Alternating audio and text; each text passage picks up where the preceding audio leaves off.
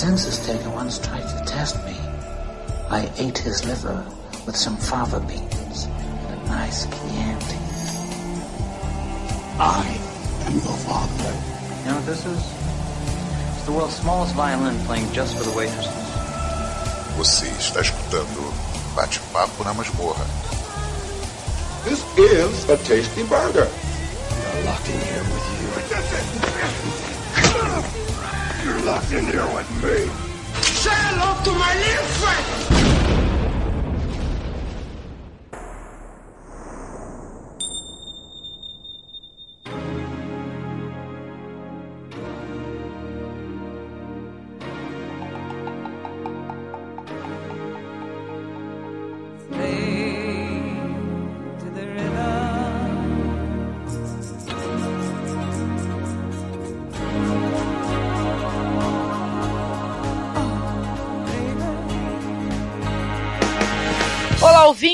Estamos de volta aqui com mais um BPM, que é o Batendo Papo na Masmorra, nosso podcast de recomendações, de conversas sobre cinema, onde a gente fala o que, a gente tem assistido, que a gente acha que merece ser assistido, até o que, o que deveria ser ignorado, né? É uma questão de, né, de subjetividade.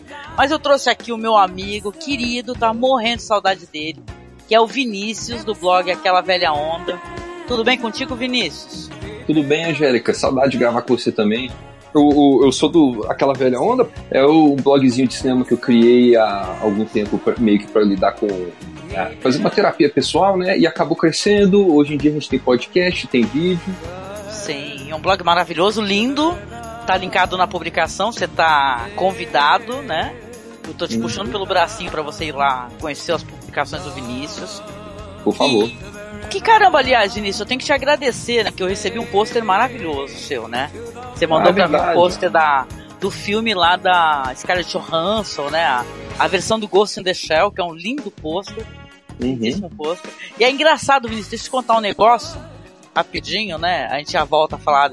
Mas assim, eu, eu ganhei um pôster do Ghost in the Shell quando eu fui a- aqui em Santos, teve lá na Associação Japonesa, passaram lá no, no cinema deles lá um bagulho assim, meio, né? Uma tela relativamente grande até.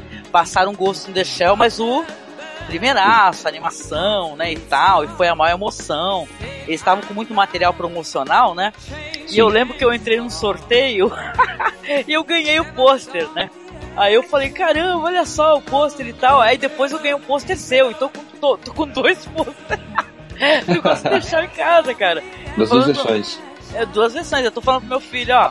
Tem que arrumar um paredão pra eu botar esses pôsteres aí, viu? Mas olha, obrigada, viu? Ah, é um por nada, que lindíssimo isso. presente. Obrigada. Que bom que você gostou. Ah, obrigada, meu amigo. Então, e a gente veio aqui para poder conversar, né, fazer recomendações.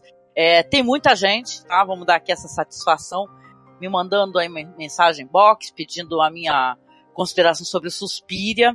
Mas o lance é, eu não assisti Suspiria é, inteiro, então eu vou ficar devendo essa, tá? Para quando num próximo podcast, onde eu tenha conseguido terminar de assistir. Porque o pessoal tá, claro, é um filme que tá causando, né, ô Vinícius? É aquela Uhum. comoção, tipo aquele Mother, né? Aquele filme que o pessoal tá. Tem gente que tá amando e tem gente que tá odiando e, e fica, né, aquela, aquela discussão, né? Ah, isso é bom. Eu acho que quanto mais discussão, melhor. Se ficar todo mundo achando a mesma coisa, até fica sem graça. É verdade, né? Aqueles filmes assim que. É te- Aliás, é estranho um filme que tem um consenso, né? Eu sempre achei isso esquisito, filme de consenso, né? Sim, sempre tem que ter é. alguém falando alguma coisinha contra, senão não tem graça. É. E a opinião ser diferente também enriquece a nossa, né? Isso, exatamente, né? Não dá pra todo mundo concordar, gente, né? É, são várias, é, é, vários olhares e tal, né? Então eu vou deixar pra falar sobre o Suspiria num próximo podcast, tá? Então eu Tá vou bom. ficar devendo aí. O, o, o Vinícius também ainda não assistiu, né, Vinícius? É, estou curioso, quero ouvir. Ah, legal. Não, mas tu vai assistir o filme. Ou vai Pretendo, esperar é que- ele lançar no, no Brasil. É, é que eu, é, eu não assisti ainda o do Dario Argento, então eu não quero assistir ele antes. Saquei. Não, eu também tô com essa. com essa. devendo isso daí, viu? Porque eu, eu só assisti o Suspiria, não assisti os outros, Inferno e tal. Então fica meio. Né, como o filme é uma espécie de síntese, né? Desses temas, né? Então é, eu também me sinto em débito, na verdade, para poder assistir e comentar. Farei isso, farei isso logo, logo é, promessa, gente. Promessinha.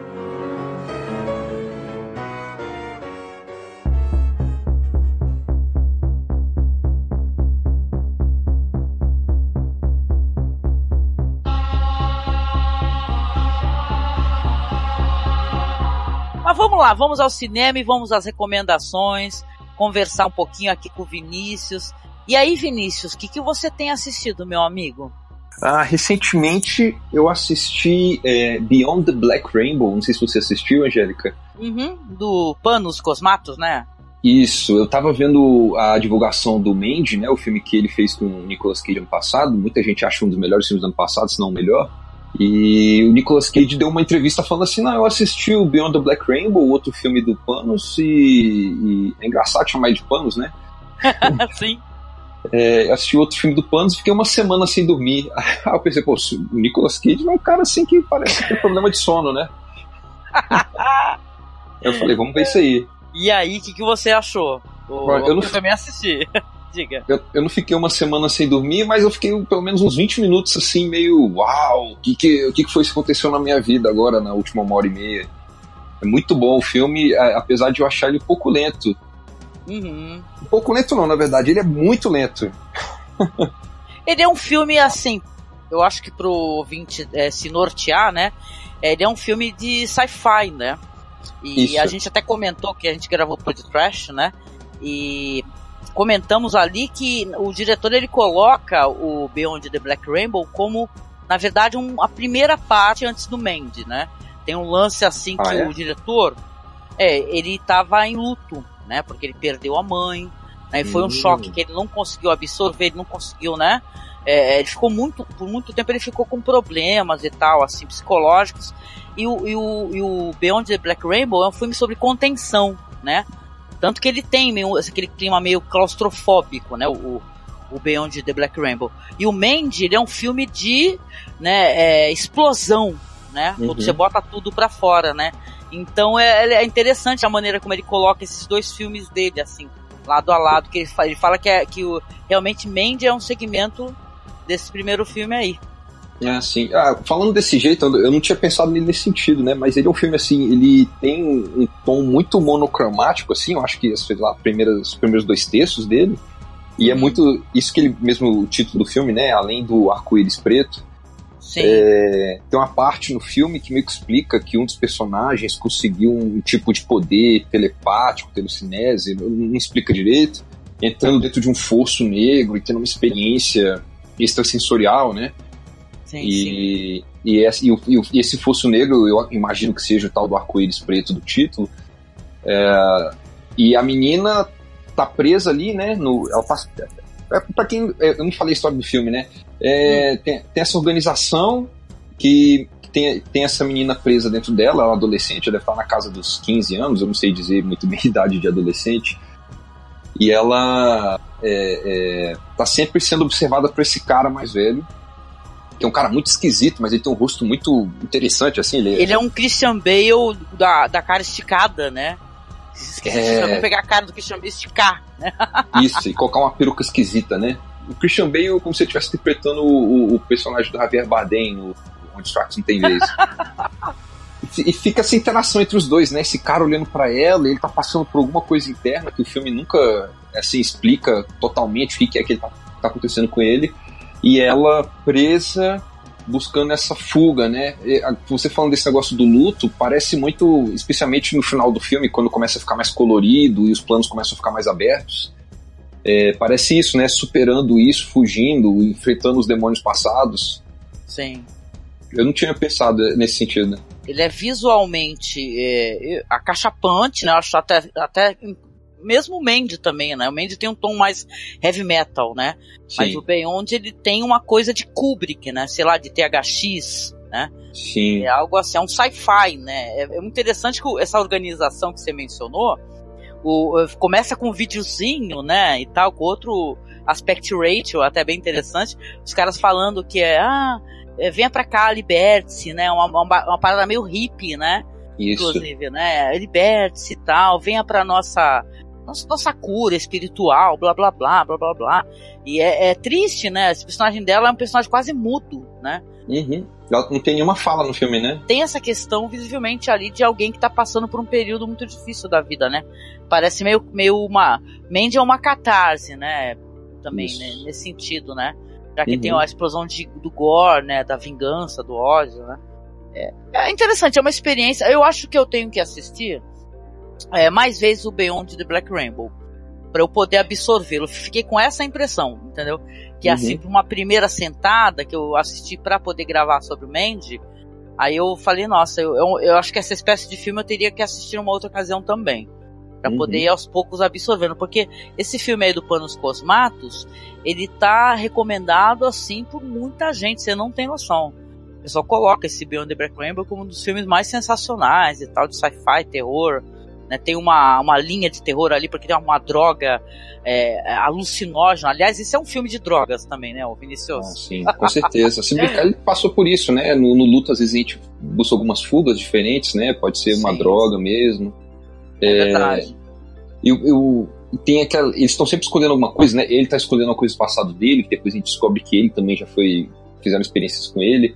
É, mas o, o uma coisa que me impressionou muito nesse filme é como o Panos Cosmatos ele consegue fazer visuais assim acachapantes, coisas que beiram entre o delírio e o grandioso, com pouca coisa, né? Ele usa um cenário pequeno, é, um pouco de luz saturada e aí fica aquela imagem maravilhosa, assim, deslumbrante na tela. Uhum. É, é legal ele, como é um cara que trabalhou muito com fotografia, né? Eu li algumas entrevistas dele, eu lembro que ele falava que ele tinha a impressão, isso engraçado porque eu já vi vários diretores falando isso. Ele tinha a impressão que ele ele não concentrava assim o trabalho dele numa coisa só, ele queria trabalhar com muitas coisas ao mesmo tempo. Que é uma coisa que eu vejo pessoas que trabalham com cinema falando sobre isso. Queria trabalhar com fotografia, queria fazer montagem, sabe? Queria trabalhar com arte de diversas formas. E aí depois ele começou a focar mais nessa questão do visual, da edição e tal. Então, é, é, você vê um background ali, né, de alguém que, que sabe fazer a manipulação de imagem, de cor, né? Fica bem interessante, né? Sim, então é sim. curioso, muito curioso. Realmente Não, eu assisti o filme, assim, de, sei lá, a cada 10 minutos eu falava, essa imagem eu vou ter que capturar pra botar na, Dá na vontade. do Facebook. É, ficar printando, né? Eu fiquei com vontade de ficar printando as imagens. Falei, nossa, que linda, vou printar. Sim, com muito certeza. Bonito. Eu gostei.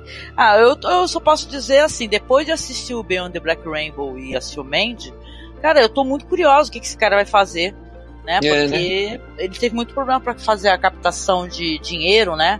Para fazer o Mandy, mesmo tendo uma galera foda, né?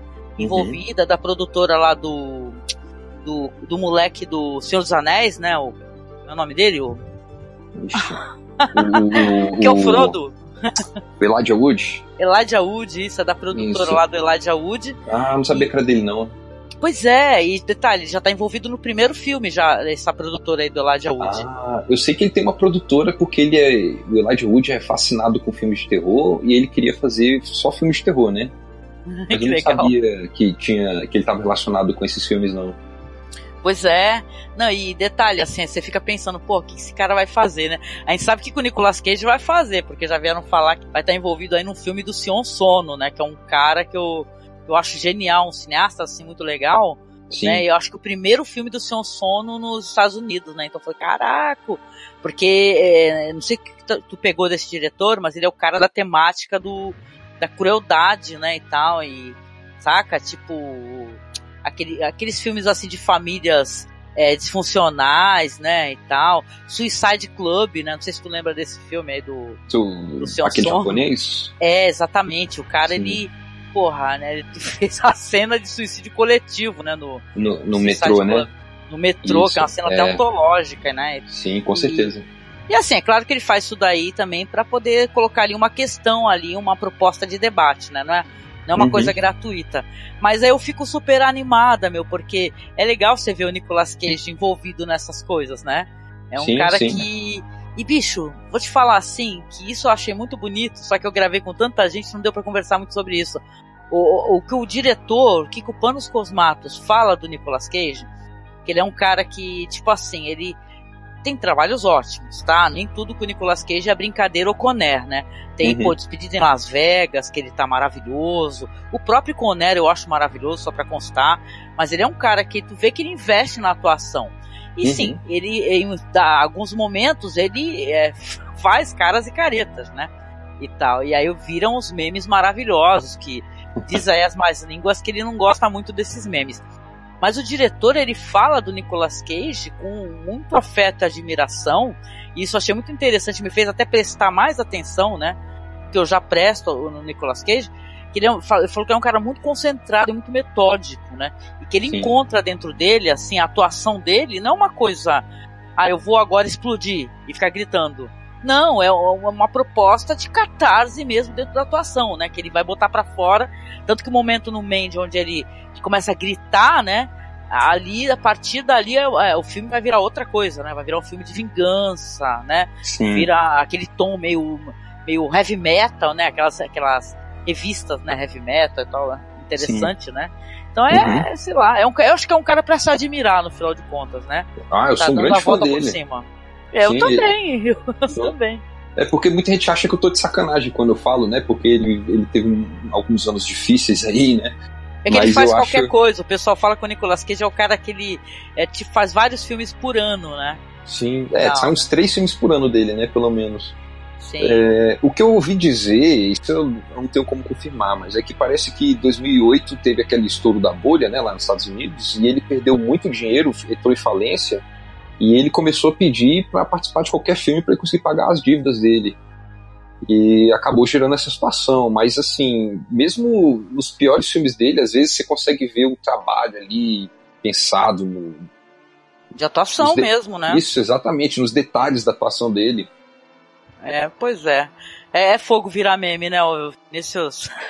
é difícil. É fogo virar meme, é embaçado virar meme. Uhum. De qualquer maneira, eu, eu também recomendo, gente, mas a gente faz uma recomendação para, inclusive para pessoas pacientes, né? Porque olha só, eu, eu, Vinícius, com toda certeza, a gente assiste filme narrativa mais lenta, narrativa mais, né, dinâmica, e a gente sentiu o peso, né? O tempo demorou um pouquinho para passar, né? Sim, com certeza. Black Rainbow. Então, o filme talvez se você for assistir, sente-se, né? Assista assim, é, sem aquela pressa de achar que tudo vai acontecer imediatamente, né? Sim, então, ele né? tem planos muito longos, às vezes, em que não, não tem uma ação grandiosa acontecendo, às vezes é só um personagem encarando uma, um vidro.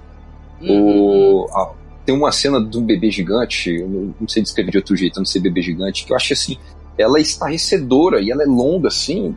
Tipo, eu acho que a intenção dele é essa, sabe? Causar esse Incômodo. A, a hum. imagem se impõe sobre você, né? É impressionante que, como ele faz isso. É, é, é, quase abstrato, eu acho, o filme. É, porque ele tá meio que jogando essa coisa sensorial em cima de você e você só fica absorvendo ali por uma hora e meia. Ah, muito legal, muito legal. Aí eu espero que as pessoas, é, pela curiosidade, pelo sucesso que Mandy fez, né? Que as Sim. pessoas vão atrás do, do, do Beyond the Black Rainbow e tô na torcida pelo Panos Cosmatos como a gente está na torcida pelo Ari Aster, né, do Hereditário, ou, uhum. então, ou então pelo diretor lá do A Bruxa, né, que eu tô até hoje, Vinícius, querendo saber o que, que esse cara vai fazer, que ele vai aprontar e se vai sair logo, né? Se ele tá fazendo ele... uma, um remake do Nosferatu, né? Ah, é? Não, ele não fez o filme do, do Andrew Garfield, que tá pra sair agora? Ai, caramba. Aí, Vinícius. Boa, hein? Porque eu, eu, esse daí eu assisti e eu ia esquecer de comentar. É verdade. Ah. Então, então, será que não vai rolar esse remake que estavam falando que ele ia fazer do Nosferatu? Então, foi cancelado? Ah, eu, não tava, eu não tava sabendo desse remake não. E caraca, eu, esse daí foi um dos filmes, ô Vinícius, que eu fiquei com a impressão que será que eu tô com algum problema? Sabe quando você, você pensa assim, será que eu tô de má vontade? Eu Sim. fiquei muito com essa sensação com esse filme. Mas tu assistiu esse daí não? Não, não assisti não, eu só fiquei sabendo que ele tava para sair, eu nem, nem sabia que ele tinha saído. Ah, correção então, porque esse esse diretor aqui do Under the Silver Lake é o David Robert, Robert Mitchell, porque o da Bruxa é ah, é outro, hein? Ah, o David Robert Mitchell. Mas tá, tá valendo, tu acabou de me fazer recordar um filme que eu vi, pô. Olha lá. Uhum. E esse daí tu não viu então? O Under the Silver Não assisti. Lake. Agora eu tô com medo de, de, de, Seja lá o que eu falar, eu posso estragar a tua experiência, né? Tu ah, tá é uma dessas tramas complexas, meu pé, né? pé atrás, ou tu não é assim? Eu não me incomodo não, pode falar. Olha só, eu vou fazer aqui, então já que o Vinícius recordou, a gente vai falar do diretor da bruxa, então pode ser, hein, Vinícius, que o, o cara da bruxa vai fazer o, o remake do Nosferatu, hein? Não, tomara, seria interessante. Porque ele não fez mais nada depois da bruxa, né? Acho Caraca. que não, você saiba não. Deixa eu ver aqui. Deixa eu... Vamos ver se tá com pré-produção. A gente fica falando se consultar o MDB. Ah, que saudade, né, daquele ano que teve o filme A Bruxa, viu? Que ano interessante, viu? E que, quanta é. treta no cinema. É o Robert Eggers, ah, tá aqui, ó. O, o, David Robert Mitchell é o cara que dirigiu Corrente do Mal, né? Aquele It, It Follows. Follows, isso. Isso, outro filme de terror maravilhoso daquele mesmo ano. Adorei também. Achei muito bom esse filme. Putz, aí eu fiquei com a impressão Ai, cara, é assim, eu tô meio bolada de falar. Eu fiquei com a impressão, será que a gente se ferrou com esse diretor? Porque assim, eu, eu é. adorei It Follows. Adorei, mesmo de paixão.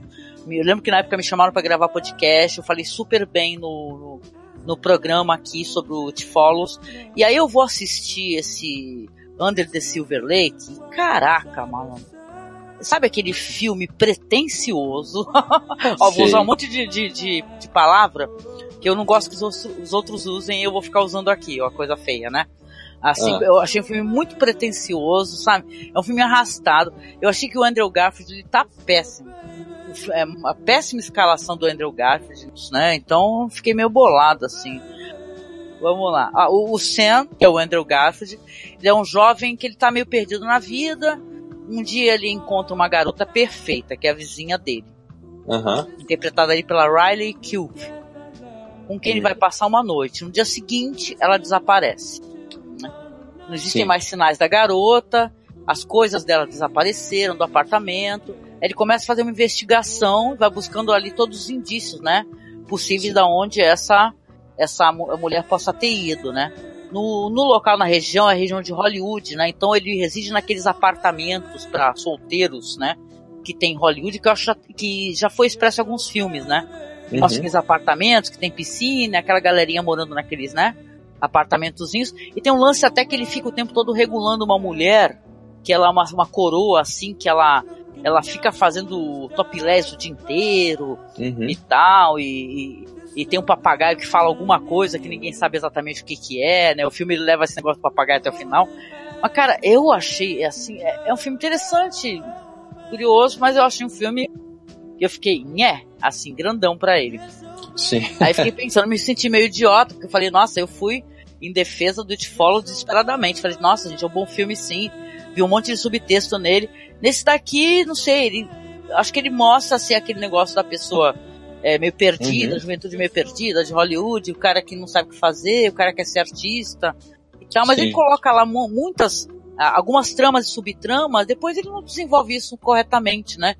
E o final eu achei ele também meio anticlimático desse hum. filme. Sem, sem contar que o Andrew Garfield, o, o Vinícius, não, não sei se ele era uma boa é, escalação mesmo para esse filme aí, tá? Eu sei é. que o pessoal elogia muito ele, gosta dele como Homem-Aranha. Tem aquele filme dele que ele faz um soldado religioso e tal, que fez certo Sim. sucesso, né? Mas eu sinceramente Sim. achei uma péssima atuação. A, a menina diferente, tá muito bem, vizinhos ali, o, elenco de apoio é bem interessante, mas a trama em si não achei ela muito legal e o final achei uma grande de uma bobagem. Então, Sim. fica aí ah. a, dúvida sobre o David Robert Mitchell, porque, que porra, pena. não pode. eu ah, não gostei. Pena. Eu não gostei. Só que ele é que nem aquele cara que fez o. Como é que é o nome daquele filme? O Donnie Darko, que pra mim foi tipo. Quando eu vi a primeira vez, eu pensei, nossa, esse filme aqui é inteligente. Aí quanto mais eu penso no Donnie Darko, menos eu gosto. foi isso? O Donnie Darko, tu assistiu mais de uma vez, foi cada vez gostando menos? É, e aí começou aquele papo, né, de que ele liberou um manual explicando todos os detalhes científicos do filme e tudo Pô, mais. Aí, eu falei, poxa, não explica Aí ele filme. cagou, né, o Vinícius? É. Pô, o, cara, o cara ficar explicando o filme dele, né, a, a vá, né? Pois é, aí estragou tudo. É, tava aqui vendo aqui, enquanto ele tava focando aqui, o, sobre Robert Eggers aqui, então, ele como diretor, ele tá acreditado mais como, deixa eu ver, como curta, deixa eu ver. Diretor 5 créditos, tem a Bruxa, tem um curta chamado Brothers, e ele tá numa pós-produção do filme chamado The Lighthouse. Hum, nome, nome interessante. É, diz que vai sair esse ano, e é com William Dafoe e o Robert Pattinson. Ó, uma coisa interessante aí do Robert Pattinson, tu deve ter percebido isso daí. Ele é um cara que não só ele, né, tanto quanto a, a, a moça lá do Crepúsculo, a carreira uhum. dele tá muito boa, né, cara? Sim, só faz filme interessante. É, promessa de premiação. Tu assistiu aquele bom comportamento dele? Adorei não, esse filme, nossa. Eu perdi, eu, tive, eu, eu, eu errei o cinema e fui parar numa sala de um filme bem ruim, assim, hollywoodiano. ah, é, meu? Como, como assim? Tu, tu errou o cinema e tu, tipo assim, foi parar numa outra sala e acabou assistindo outro filme? Foi, aí eu acabei assistindo aquele filme bem ruim do, do Gerard Butler do ano passado, que é da Tempestade Global. Nossa! Olha que decepção, né, cara? Eu tô rindo porque eu assisti. É ruim, né? Ele é bem Nossa. divertido. Ele é, ele é ruim e divertido, que é pior, Isso. né? Tensão ah, zero e diversão 10. No final do filme, quando o Gerard Butler sai voando na roupa de astronauta, eu tava gritando no cinema, é isso aí, é isso que eu quero, é isso que a gente merece. Ai, caramba, mas é legal, viu? No final de contas, eu, eu, fico, eu fico mó feliz quando os caras, assim, né? Eles uhum. conseguem dar uma guinada na carreira deles, né, ô Vinícius? Fala assim, ah, não adianta tu querer ficar me zoando pelo filme, né? Que, que, que todo mundo odeia, que no final de contas, ah, olha eu superando aqui, né? Sim, ah, com legal, certeza. Legal, interessante. Outro filme que eu achei muito bonito, assim, não é uma. Não, não sei se é uma recomendação, mas até para saber se tu assistiu, chegou a dar uma olhada nesse Roma aí do Quaron? Assisti. No, e aí, tu, tu gostaste? Eu, eu gostei, mas é, ele, para mim, eu achei ele ainda mais lento do que Beyond the Black Rainbow, sabe? Porque ele, é, é, a pegada dele é bem lenta e ele é feito meio dentro do contexto mexicano se você não conhece a história do México, o filme é meio difícil de entender, né, de envolver você. Não sei se você é. sentiu isso também. Ah, eu achei um belíssimo filme. Eu não tive problema com a o tempo assim, a da narrativa, nada disso não. Eu fiquei meio bolada assim porque eu, esse filme eu lembro que eu gostei muito dele, ele me emocionou de levar as lágrimas, sabe? Engraçado, né? Eu uhum. chorei assistindo o filme e chorei numa cena que vai entender, né? Sabe o momento em que o cara ele faz assim um arco com a mão? Ele tá mostrando pros caras como se equilibrar numa perna só e botar os braços para cima? Sim. Esse, esse momento vocês não estão vendo, mas eu tô fazendo isso aqui só para poder. que eu tô lembrando. E, a, e, aquele avião passando no meio, aquilo ali me emocionou de uma maneira, entendeu? Que eu nem consigo entender como aquilo mexeu comigo, né? Mas eu, eu lembro que eu gostei muito, eu fiquei muito encantada com o filme de coração, porque Alfonso Cuarón e ele filma muito bem, fotografa muito Sim. bem, né? E tal. E depois aí eu comecei a escutar algumas críticas ao filme, que não são críticas assim, é, é, é assim, criticando a excelência do diretor, que ele não seja um bom diretor, que o roteiro não seja legal.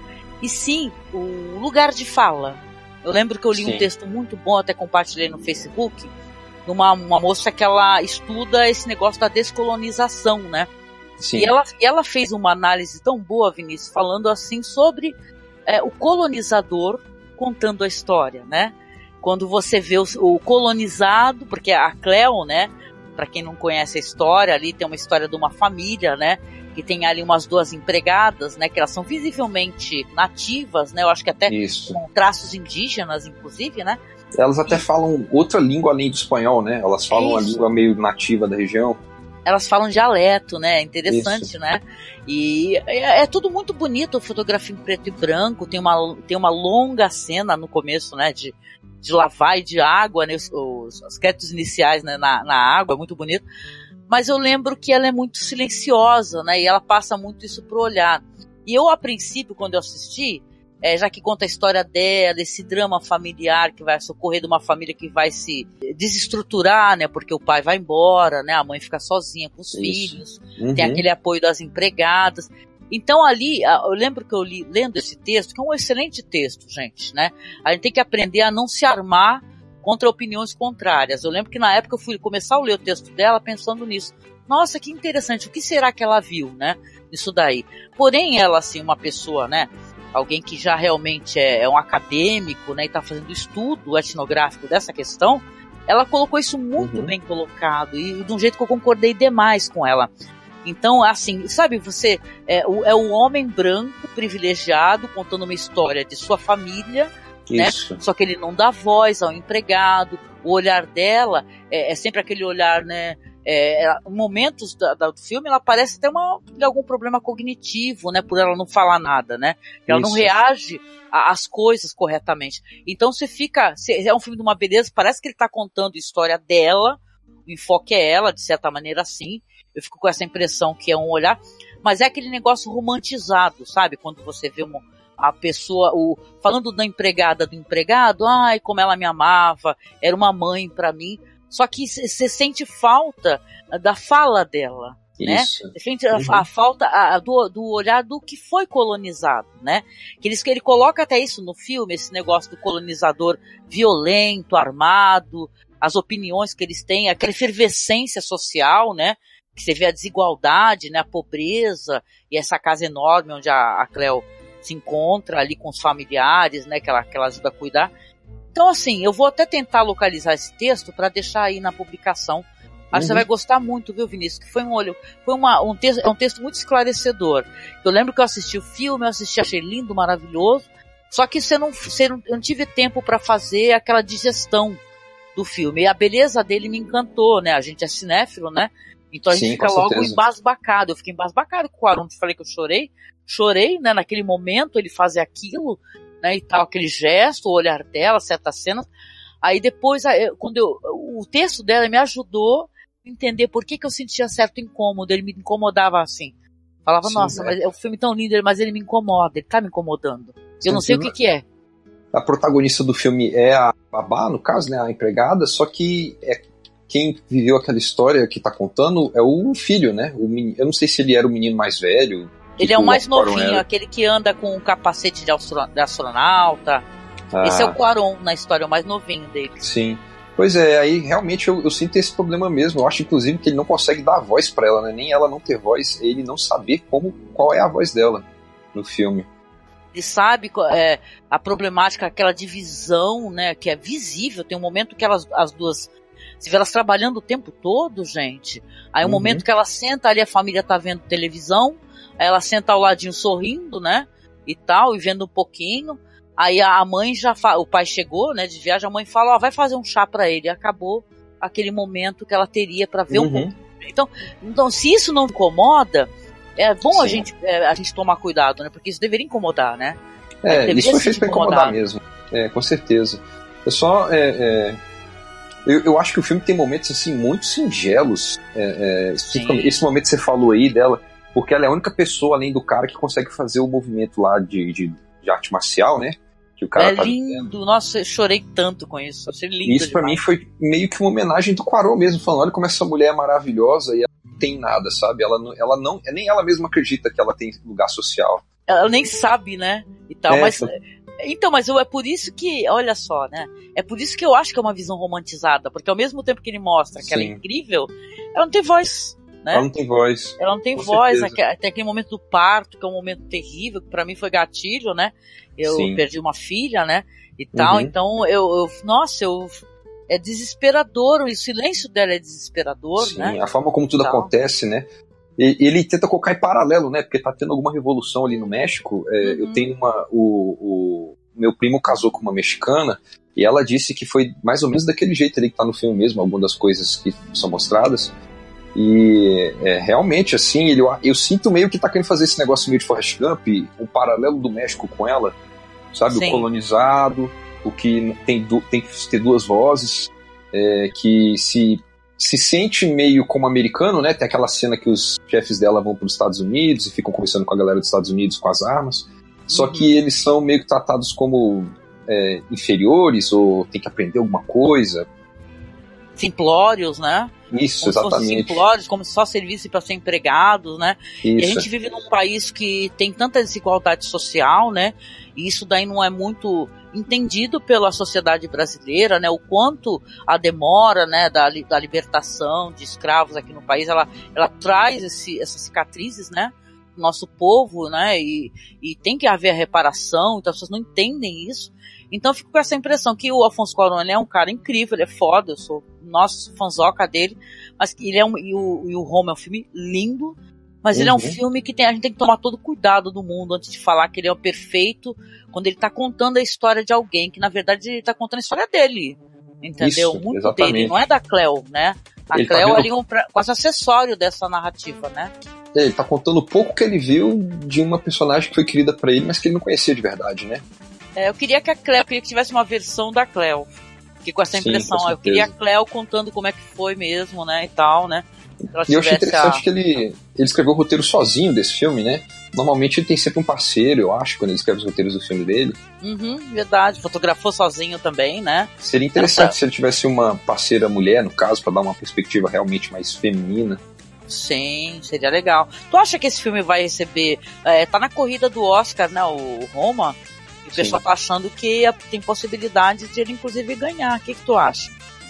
Ah, eu acho assim, eu, eu, eu, é, é, eu sei que quando ele assinou pra fazer o filme pra Netflix, ele topou com a condição de que o filme tivesse algum tipo de lançamento no cinema, né? Sim, e aí nos verdade. Estados Unidos ele ficou duas semanas em alguns cinemas, coisa assim. É, eu É, acho isso pra quem não sabe, né, Vinícius, até contando, é o Oscar, ele não aceita né, o filme de streaming, né? Filme tem que ter lançamento nos cinemas. Então, às vezes tem filmes que tem pequenos lançamentos, né, no cinema, para poder entrar numa competição, né? Do, Isso. do Oscar, né? Então, sei lá, Roma é um, é um belo filme, né? Eu recomendo mesmo, porque ele me emocionou muito, né? E tal, mas eu, eu acho que é legal a pessoa assistir e depois ler um texto em paralelo sobre, sabe? Ah, eu sim, com certeza. essa mulher aí, que ela me encantou muito com o texto dela. E, tipo, né, é, e principalmente, minha gente, né, que todos nós gostamos de cinema e temos várias opiniões, né, e o cinema, claro, ele tá, ele tá é, passivo de cada um entendê-lo, de- dependendo da, da sua vivência, né, dos seus valores. Ah, Então é certeza. legal a gente não se armar muito quando tem uma opinião contrária, porque às vezes a opinião contrária vai te ajudar a você é, ver pontos que poderiam ser mais bem aproveitados num filme, né? Isso ajuda muito, né, Vinícius? Ah, com certeza. Eu acho que é, é até mais importante você aprender a ouvir a opinião contrária do que a opinião que reforça a sua opinião própria. Uhum. Porque se você ficar ouvindo sempre o que você quer ouvir, você não cresce. Você não tem Exatamente. chance de confrontar o que você conhece ou não. Sim, sim. Isso pra tudo, hein, gente? A gente tá tendo muito problema aqui no Brasil por causa disso, que ninguém consegue escutar outro lado. É, com de jeito certeza. nenhum. E, e mesmo assim, quando não é um lado aquilo que a gente concorda, né? Que até pra gente conversar, a gente tem que escutar. É isso que é difícil, né? Até pra tu Uhum. tentar convencer alguém ou, ou tentar mudar a- um ponto de vista, você tem que tentar conversar, né? É, Então é difícil, mas a gente tem que tentar. Vamos nessa. amém. Falei muito, né? E tal, tu já viu que eu fiquei emendando uma recomendação com a outra descaradamente, né? Sem problema. Foram duas boas recomendações. Foram, É. né? Eu queria saber a tua opinião, tava curiosa.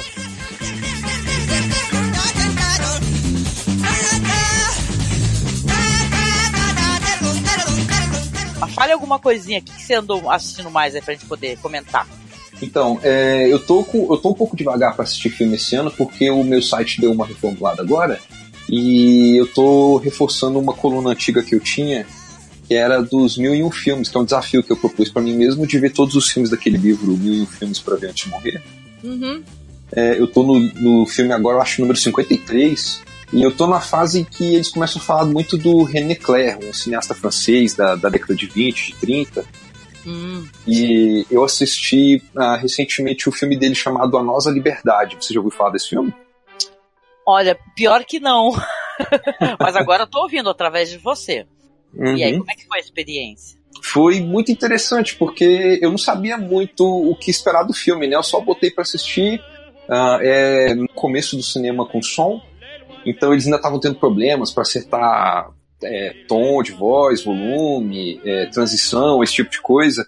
E o filme, na primeira cena, ele é um musical. Eu fiquei, opa, que, que é ah, que aqui? doido. Ah, Uhum. E aos poucos eu fui descobrindo. Primeiro eu achava que era só um musical, assim, um negócio meio poético, né? Ele começa na prisão com esses dois caras fugindo da prisão. é, eu não vou lembrar o nome deles agora. Mas é, é um prisioneiro um pouco mais forte e outro um pouco mais magrinho. É, o, o- eles estão tentando fugir da prisão e o tempo inteiro eles estão cantando sobre como a vida, não importa os empecilhos, você tem que ser feliz, você tem que buscar a liberdade. Eu, eu tava achando que o negócio meio desse de engrandecer a existência, a vida. É, só que aos poucos eu fui percebendo que não só era um musical, como o filme é uma comédia. O diretor René Clair, ele é um cara que gosta de fazer comédia muito parecido com o Harold Lloyd, o Buster Keaton oh. e Charlie Chaplin, aquele, os contemporâneos dele da, dos Estados Unidos. Muito divertido, inclusive. Ele faz o. É, é, ele faz, eu acho até melhor que o Charlie Chaplin, que o Charlie Chaplin ele faz meio que sketch, né? Ele cria uma história e aí dentro da história uhum. ele cria essa sketchzinha, depois ele fecha esse sketch para abrir a próxima. O, o René Clair não, uma sketch vai ter consequência que vai levar para a próxima sketch, que vai ter as consequências, a história muda, a história se transforma com as sketches, então eu acho isso mais interessante ainda que o Chaplin. Que legal! Muito legal esse filme, é, e ele foi feito na mesma época que o. É, o filme do Chaplin, não, um ano antes do filme do Chaplin, que é aquele filme, eu acho que é o Luz da Ribalta, eu, tô, eu confundo os filmes do Chaplin, porque ele vai preso e depois ele tem que fugir e ele é confundido com um comunista na rua. Ai, caramba, eu lembro agora, mas de cabeça tá me falhando, né? Que eu tô com amnésia. Mas Acho eu sei exatamente da cena que você tá falando. Sim, pois é, então, e, e, e, os filmes são tão parecidos, só que o francês é, é antes, é anterior, que quando o do Charlie Chaplin foi lançado, o pessoal da França processou o Charlie Chaplin por cópia. Olha, que bafo, eu não sabia disso. É, só que assim, é, é, é interessante que o contexto deles é diferente, né? O Charlie Chaplin tá meio que buscando um, uma vida idílica, um ideal idílico, né? E o deles, o francês não, o francês é meio vamos buscar o progresso, a evolução humana, que o, o ser humano consiga ser um negócio na vida social meio nômade, sabe? Nesse momento a gente está investindo aqui, sendo empreendedor aqui, chegamos num ápice ou numa situação limite, não tem problema parar e buscar o próximo objetivo. Eu acho, é, assim, é, é, é um filme que eu fiquei fascinado. Ele tem uma hora, ele tem menos de uma hora e meia, uma hora e vinte e cinco, mais ou menos. E eu, eu não conseguia parar de prestar atenção nele, a história dele, o que acontece com os personagens. É muito rico, muito interessante. Ah, eu já tô com o filme anotadinho aqui para poder assistir, viu? Eu tô encantadíssima, não conhecia. Sou apaixonada pelo Buster Keaton, Charlie Chaplin. E olha só, não conheço René Clair. Pois é. aliás, aliás, uma coisa, né? A gente não tem como abarcar todo o cinema que a gente gostaria de conhecer. Mas essa lista da, aí que você falou, se eu não me engano, olha só, não sei se estou falando bobagem, se eu tiver, me desculpe, mas eu tenho até, eu lembro que eu fiz uma publicação lá no site, no site antigo ainda, que alguém publicou com links todos os filmes, sabe, uhum. para você poder baixar? Mil ah, e um filmes pra assistir. Eu, aí eu até lembro que na época deu uma confusão no, no site, que aí as pessoas estavam reclamando que tava faltando filme, sabe, a pessoa foi lá viu os mil e um na lista, pô, não, mas por que, que não tem esse filme? Então eu achei Sim. interessante você falar dessa listagem que deu tanta treta pra gente. Sim, né? não, mas eu, eu tô... vou atrás desse, viu, querido? Selon ses voeux.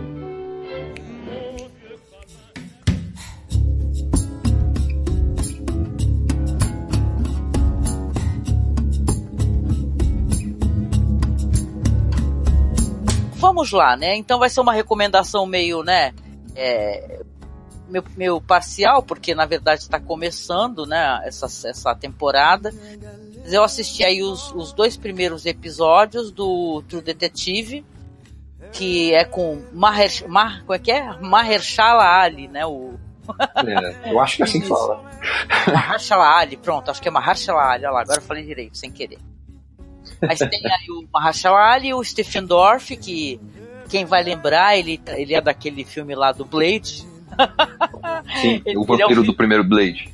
Exatamente, eu achei ele tão contido, tô adorando tanto ele nesse, nesse personagem que ele tá fazendo. Onde esse, esse ator aí, o Mahershala Ali, que, que, ganhou inclusive o Oscar, né, se eu não me engano, eu tô falando bobagem, pelo Moonlight. É, foi, é, foi, ator coadjuvante pelo Moonlight, não foi? Ah, sim. E ele fez, né? É, aliás, eu, eu, eu sou apaixonada pelo elenco todo do Moonlight, mas eu lembro que ele me deixou muito encantado, o personagem dele, né? Sim. Interessante. Assistam. Quem não assistiu Moonlight, por favor, assistam. Mas sim, então ele tá, tá, interpretando aí um detetive que eles é, vão é, averiguar o desaparecimento de duas crianças, né? É, uhum. o pai, o pai ele tava ali consertando um carro, as crianças pediram para sair, ele final de tarde, então ele chegou, falou assim, pode, mas estejam aqui antes das 7 horas da noite. Então ele vai investigar o desaparecimento dessas duas crianças e uhum. ali vai ser colocado ali, eu não sei, não vou dar nenhum spoiler, porque inclusive Vinícius também não assistiu. Isso é Sim. é só praticamente o que tem no trailer. Então, é, vai ter uns componentes ali que vão recordar assim, mais ou menos a temática da primeira temporada, né? A primeira temporada tem aquele lance lá do Rede Amarelo, né? uma coisa meio. Um, um, tom assim meio místico, meio sombrio, e, e, essa terceira temporada ela traz isso, né? Depois Sim. desse longo hiato aí de acho que quatro anos, né, Vinícius? foi, foi. né? Eu achava que nem ia mais ter a série e de repente eles fizeram. E dessa vez tá quem? Eu acho que tá envolvido somente o Nick Pisolato, né, no, na série, porque antes, antes tinha outro cara também muito foda, né? Sim, envolvido sim, na segunda é. temporada, né? Que detalhe, a segunda temporada teve um certo rechaço, gente, mas é até pra ti, Vinícius, assista porque na verdade é uma temporada muito interessante.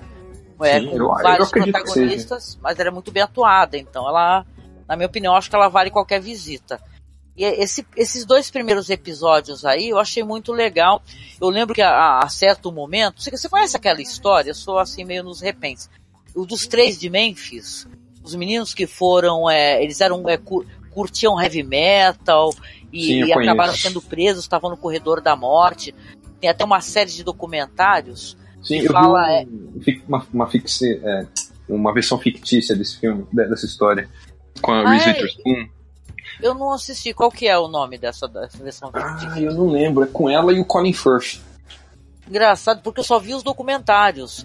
Eu uhum. lembro que até um, um, colega da gente ele fez uma postagem no blog sobre os três de Memphis, é os documentários que salvaram vidas, né? Sim. Foi até devido à a, popularização dessa história e o preconceito da região, assim, aquela América profunda, que foram logo atrás dos, dos caras que eram metaleiros, que rock e tal, eram meio fora da caixinha, que eles foram implicados nesses assassinatos que estavam acontecendo na região. E eu lembrei disso daí agora do nada, porque eu assistindo outro detetive, eu, tem um momento, não é spoiler, não vou estragar pra ti não, uhum. mas tem um momento que, que, que o personagem do Mahershala ele fala pro menino, o que que é isso na sua camiseta?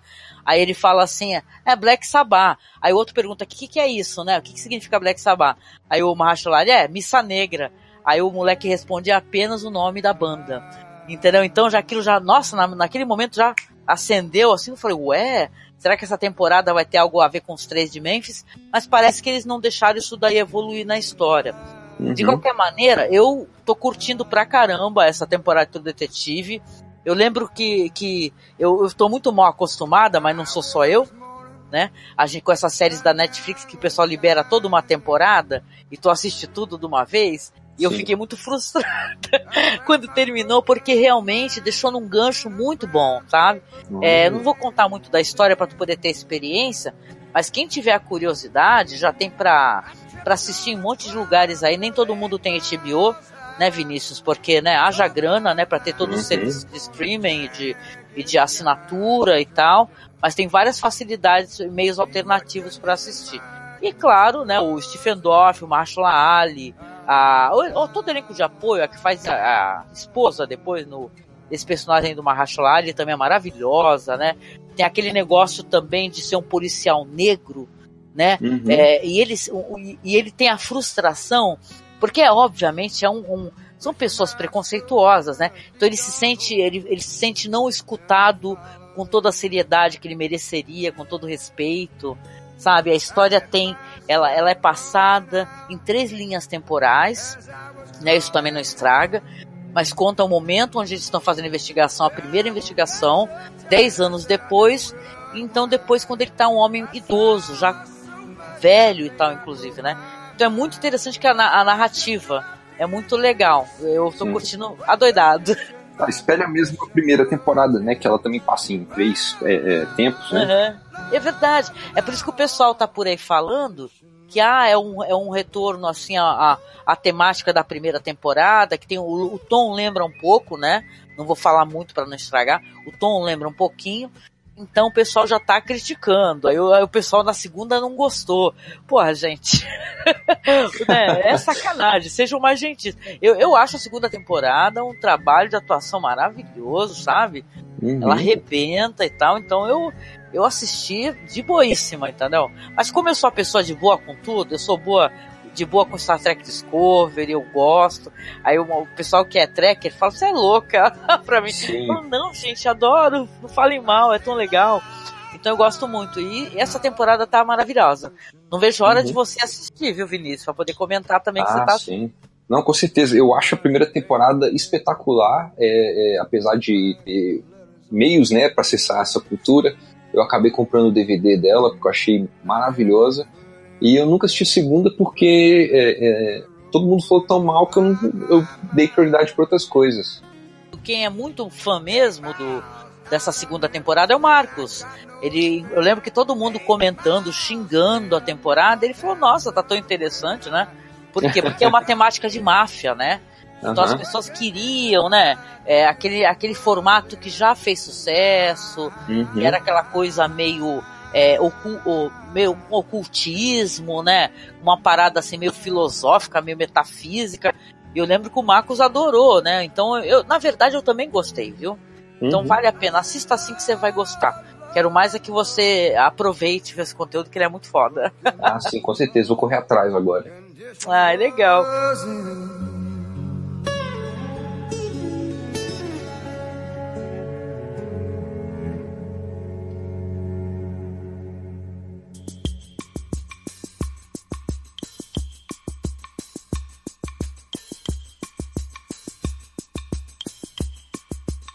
Chegamos então aqui ao finalzinho do nosso podcast, fizemos algumas recomendações, deixamos aqui umas pontas soltas aí para quem sabe próximos episódios, né? A gente vai continuar, eu pelo menos vou continuar assistindo aí outro detetive. Ficou Suspiria aí então em stand-by para uma próxima gravação. E eu quero agradecer o meu amigo aqui, o Vinícius Brandão, blog Aquela Velha Onda, e falar pro ouvinte que chegou aqui meio de supetão que o Vinícius já esteve conosco em um podcast que eu tive a, a, oportunidade essa semana de reescutar, né? Porque eu reescuto os meus podcasts, né? Eu tenho. É mó bom, né? Quando tu gosta do próprio podcast, né? Nossa, bom demais. eu pelo menos gosto muito do meu, não é nem por causa de mim, é por causa dos outros, né? Isso. Aí eu tava. Aí eu escutei o podcast que a gente gravou sobre cinema australiano. E, cara, foi tão gostoso reescutar, me deu vontade de rever todos os filmes, deu vontade de conversar muito mais contigo, Vinícius. Então eu quero te agradecer, viu, a tua presença, você está com a gente aqui, recomendando e falando de cinema, meu amigo.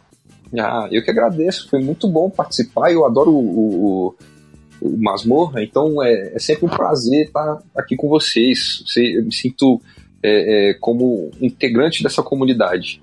Ah, essa maravilhosa comunidade cinéfila, né? Eu, eu me sinto uma pessoa muito. É, não, sei, não sei se a palavra é abençoada, né? Mas deveria ser, né? E uhum. tal, né? Uma, uma pessoa muito sortuda porque as relações que eu tenho assim é, é, na internet sobre cinema são com pessoas maravilhosas, sabe? Então eu sempre tenho muito prazer assim, de, por isso inclusive que eu coloco no Facebook, falo assim, gente, quem quer gravar? Porque é, são pessoas que normalmente eu curto que as pessoas estão falando e tal. Então sempre tem muita gente boa, viu? Então, ah, poxa, Vinícius, eu espero que você volte a participar conosco. Espero uhum. que a casa esteja mais cheia, né? Hoje a casa tá só eu, só a guardiã da masmorra. então espero que tu volte quando é com a casa cheia, que fica mais engraçado, inclusive. Ah, também. Quanto mais gente, melhor, né? É, claro, claro. É, não sei se você se importa de eu fazer um elogio aqui para você também. É, aqui em Brasília eu, eu, ando um pouquinho no meio do, do, do do círculo de críticos daqui, não, não muito, né? Eu não, eu não acompanho eles para todo lado, mas como eu, como eu de vez em quando vou para algumas cabines de imprensa, é, às vezes eu vejo muito isso, esse negócio que a gente falou hoje, né? Que as pessoas às vezes estão procurando só confirmação do próprio ponto de vista Sim. e esquecem de fazer troca, né? E às vezes, assim, quando você tem muita gente que tá assim, ó, oh, eu sou crítico, eles não, eles não são muito abertos. Às vezes eu acho que pode ser até meio venenoso é, quando você vai procurar pessoas para conversar sobre cinema ou qualquer outra coisa de cultura que você goste.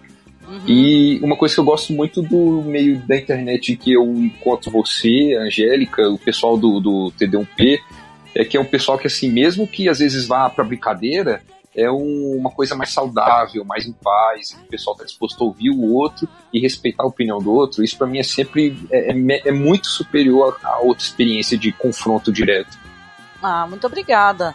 É, eu acho que essa, o cinema é isso, né, cara? Você nunca pode achar que um olhar é único, né, e tal. Nem só cinema, eu acho que todas a, até as pautas ideológicas, né, e tal. Eu sou feminista, né? Então eu mesma, eu até tava pensando nisso que eu tava, tava lendo sobre uma feminista maravilhosa hoje, pensando em co como as pessoas têm visões diferentes e como é curioso, né? Isso daí que a gente não tem verdades absolutas e que o nosso olhar ele não pode servir de uma forma para todo mundo, né? A gente não, né? A gente não é absoluto, né? Nossa, nosso olhar não é absoluto. Então o cinema também tem isso. Muitos vão odiar, muitos vão amar e a graça tá nisso. É, é concordar em discordar também, Amém. né? Ainda Amém. bem. então eu quero convidar novamente, tá? Que o, o ouvinte querido a você visitar o, o o Vinícius lá com os textos, o blog aí que tá lindo, gente. Eu, eu tinha visto o, o, teu blog faz um certo tempinho, tu mudou, né? O visual, uhum. agora tá muito legal. Tá muito bonito o teu site, tá muito legal. Qual que é o endereço? É... Pra visitar é só digitar velhaonda.com, já vai direto pra página principal. Você vai poder. É, logo na página principal vai ter a última postagem, as últimas análises, as últimas críticas é, os últimos podcasts e o desafio do Menino Filmes, os, os últimos filmes que eu vi do, dessa lista. Ah, muito maneiro. Ele tem um podcast maravilhoso que eu vou escutar imediatamente assim que eu terminar essa gravação, que é o, como é que é o Tom Hardy de pobre. Amei, Isso. amei, amei. Que tem a fotinha lá do Upgrade, é o Logan Marshall Green. Isso. Ele, ele, é um... ele, lembra mesmo, ele lembra. Danado. Ele é a cara do Tom Hardy. Eu, a primeira vez que eu vi ele foi no Prometheus. Ele é o namorado lá da. da, da esqueci o nome dela, da protagonista do Prometheus. E eu fiquei, nossa, esse é o Tom Hardy, não é o Tom Hardy? é da Lisbeth Salander, né? Que eu lembro dela quando eu, quando eu lembro dela, eu lembro da Lisbeth Salander também. Ela mesma. Ah, então, mas é interessante, gostei. Já vou escutar assim que acabar o podcast. Não deixe de assinar o feed lá. O, o nome do podcast do, do Vinícius é o Grande Hotel Podcast. Que já é por si só um nome lindo, porque o filme é maravilhoso. É, é adorável alguém colocar um nome de podcast relacionado a um filme tão bom, né? Amém. Amém. Muito obrigada, viu, Vinícius? Ah. Espero que a gente se fale muito e que esse ano de 2019, né, o primeiro podcast do ano, que seja um ano legal pra gente, que tenha muitos filmes bons, né? E estamos todos na torcida aí, vamos ver o que vai dar nesse Oscar. Logo mais a gente vai ter respostas disso também, né? Ah, por favor, sempre uma época boa pra descobrir filmes bons, né? Pois é, eu fico com uma lista enorme, não sei você, eu fico com uma lista monstro, sabe? Uhum. Ela fica rendendo pro ano todo. É muito divertida essa, essa parada de Oscar pra mim também. Sim. E agradecer, né, ouvinte querido, muito obrigada por você estar aqui nos escutando. É, visite, se está escutando só pelo feed, dá uma visitadinha lá no nosso site, tá? É masmorracine.com.br, novo endereço, novo visual. A nossa casa a gente está tentando arrumar com carinho, né? O nosso feed também mudou. Assine o feed caso você esteja escutando aí, né? Diretamente no site. A gente está quase 10 anos no ar, cara. A gente quer muito comemorar esses 10 anos junto com vocês, tá? Então a gente vai fazer muito programa legal esse ano e logo mais vão ter uns diretores e umas temáticas bem curiosas, tá? Sigam a gente lá nas redes sociais. No Facebook a nossa página é masmorracine. No Twitter nós estamos com masmorra underline cast. E Instagram também, é masmorra cine, tá? Então a gente deixa um beijo, tá? Um beijo grande, uma vibe muito boa para esse começo de ano e até o próximo podcast, né, Vinícius? Tá, até mais. Beijo, tchau, tchau. Tchau. Projects a shadow cast in blue, and my eyes are mirrors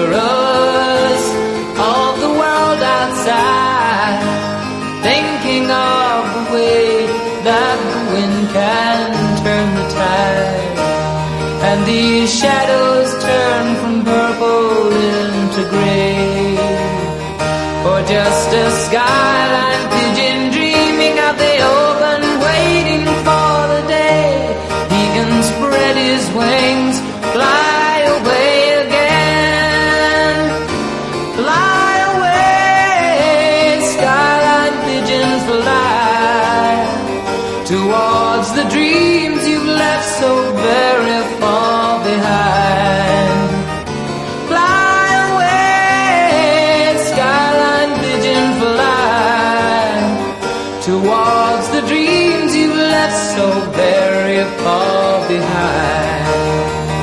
Just let me wake up in the morning to the smell of new mown hay, to laugh and cry, to live and die in the brightness of my day. I wanna hear the pealing bells of distant churches sing, but most of all, please free me from this aching metal ring open out this cage towards the sun.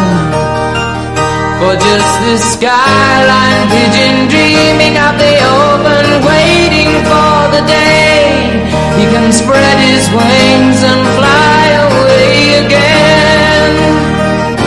Fly away, skyline pigeon, fly towards the things you've left so very far Fly away, fly towards the things you left so very, so very.